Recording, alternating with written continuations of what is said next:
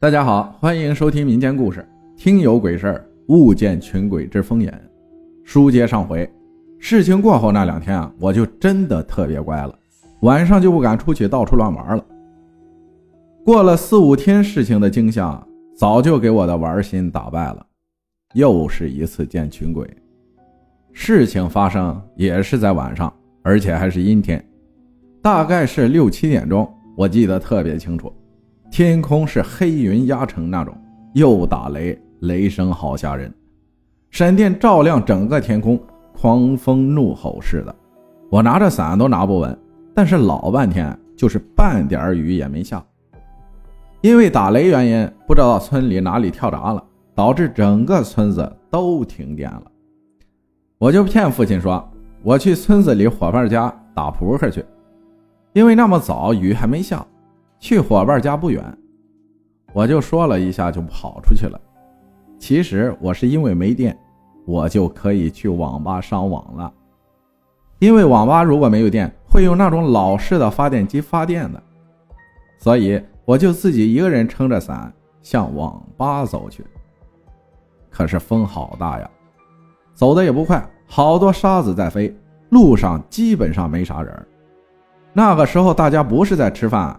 就是在家里待着，只有我一个人，天不怕地不怕的跑去网吧，为了我的单机游戏《侠盗猎车》和暴力摩托，不顾一切的向前冲啊！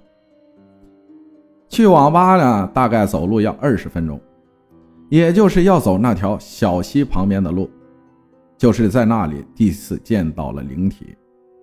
但是我那时想着能去上网，我啥也不怕呀，玩嘛。然而，我刚转过路口的弯，突然一道闪电，把我吓得不行。接着一个响雷，把我的耳朵都震懵了。然而，最恐怖的是，去网吧方向的那条路被闪电照亮一片。突然间，我看见路的前方有好多人，撑着伞在慢慢的走。我还说，没想到这样的天气，又是饭点儿，竟然还有那么多人出来玩啊！话一说完。又一个闪电下来，这一次我就看得比较清晰了。只见那些人穿着的衣服不是这个时代的衣服，是古装，而且他们拿的伞是油伞，像电视演的那种纸做的，而且还是白色。我就开始有点害怕了。突然又一道闪电，我看见他们很木讷的在各自行走。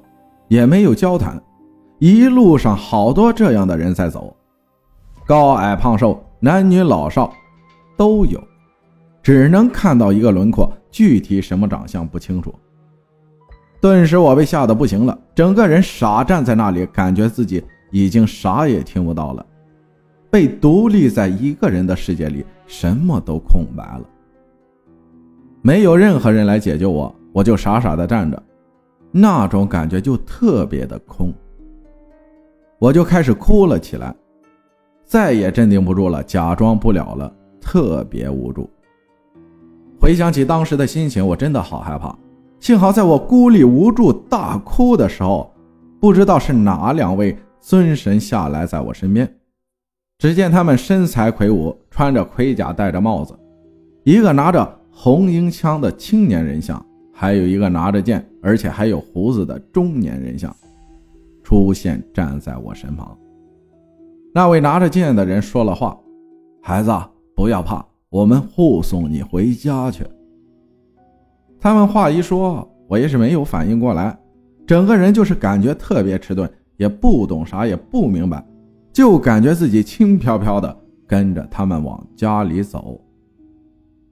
直到走回家里，我都没有啥感觉。感觉不像自己在走路，像站在什么东西上面似的。一回到家里，一进大门，我就晕倒了。父亲看到我这样子，也是吓了一大跳，急急忙忙把我抱在床上，按我人中。过了一会儿，我就醒来了，迷迷糊糊中，只见母亲给我冲了白糖水，慢慢让我喝下去，我就稍微好受了一点，但还是昏昏欲睡的感觉。父亲就说让我先睡一会儿，我就睡下去了。听我妈后来说，当时我睡着的时候一直在说胡话，有时候会坐起来自己在那儿自言自语，而我这一睡，就睡了一天一夜，也是惊吓过度了。我醒来已经是第二天大中午了，醒来午饭后，父亲就问我身体有没有感觉不舒服，或者哪里疼痛。我答道不会，就是感觉全身肌肉特别酸痛，像运动了一样，其他没啥感觉。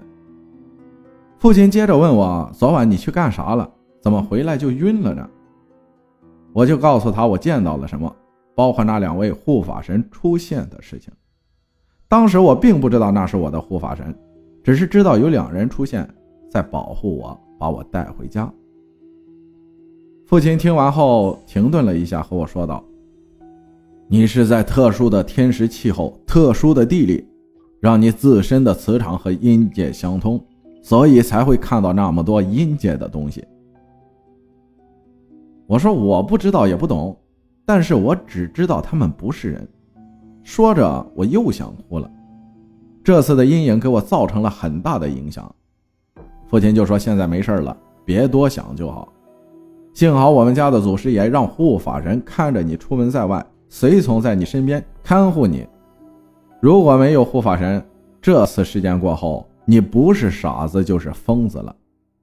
特别是我这样的八字体质偏阴又多病痛的人，让你学法门，也就是这样的原因。”没想到你一接触这些，就开始能看到一些东西了，也开启了属于你的机缘了。你看到也是因为灵眼的原因，可以说已经开启了另一个世界的门了。所幸祖师爷保佑，没啥事儿，就是虚惊一场。那天下午，父亲找来他的师傅，是传承法门给父亲的师傅，等于我的师公了。师公呢，我一直叫他伯父。他比我父亲就大个十来岁，从小我就知道他和我父亲经常往来。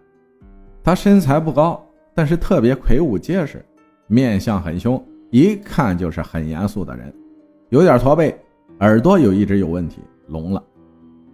父亲和师公就坐在客厅喝茶，然后说起了我的事情，问师公像我这种情况要如何去处理比较好。暂时还是不要让孩子接触看到这些灵体，入了法门防身好，但是孩子太小了，先把他的眼封掉，可不可行？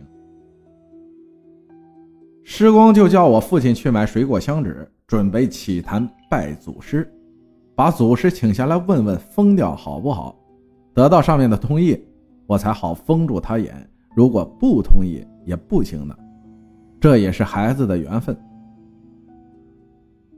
父亲把水果买回家洗干净，依照法门的规矩和传承，摆放五果四菜、神金，就是红色的腰带、宝扇、开光的法扇给祖师用的，红蓝白布三种颜色的布料，槟榔赤豆摆放着，桌底下还有一个活生生的大公鸡。师公负责请神，和祖师讲明事情，问祖师爷把孩子的灵眼关掉可不可以。毕竟孩子太小，还在读书，经常见到这些实在太吓人了，孩子也受不了。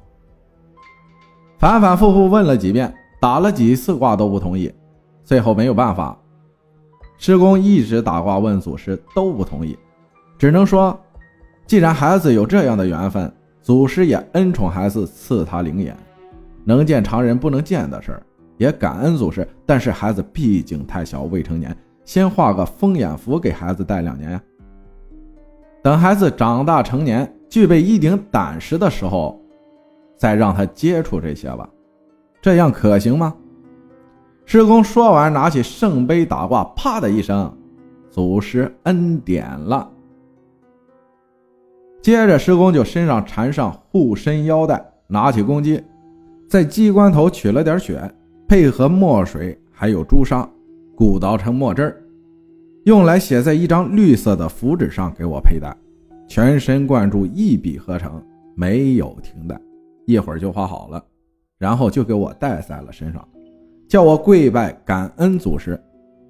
师公告诉我说，那张符的作用就是带着看不到鬼怪了，吓不到你了，你也不会遇到了。能把灵眼遮住，但是不会收回你的机缘。同时也提高自己的阳火旺盛，百鬼不侵，百无禁忌。事情到这里就基本结束了，也把祖师请回了神坛。后来自从我带了那道符后，就再也没见到过那些东西了。过了几天后，我就出去工作了。农村小屁孩进了大城市，途中又遇到了一些古怪的事儿了。感谢公良分享的故事，读评论时间到了。啊，公良的评论又是热门啊。然后这个比较好，昨天就感觉故事还没讲完，想不到今天就来了。感谢浩哥的讲述和公良的故事。当然也感谢你的收听，还有一个温柔的梦魇，要是再讲的贴近生活就好了，要能让人有一种身临其境的感觉，这样就真的无敌了。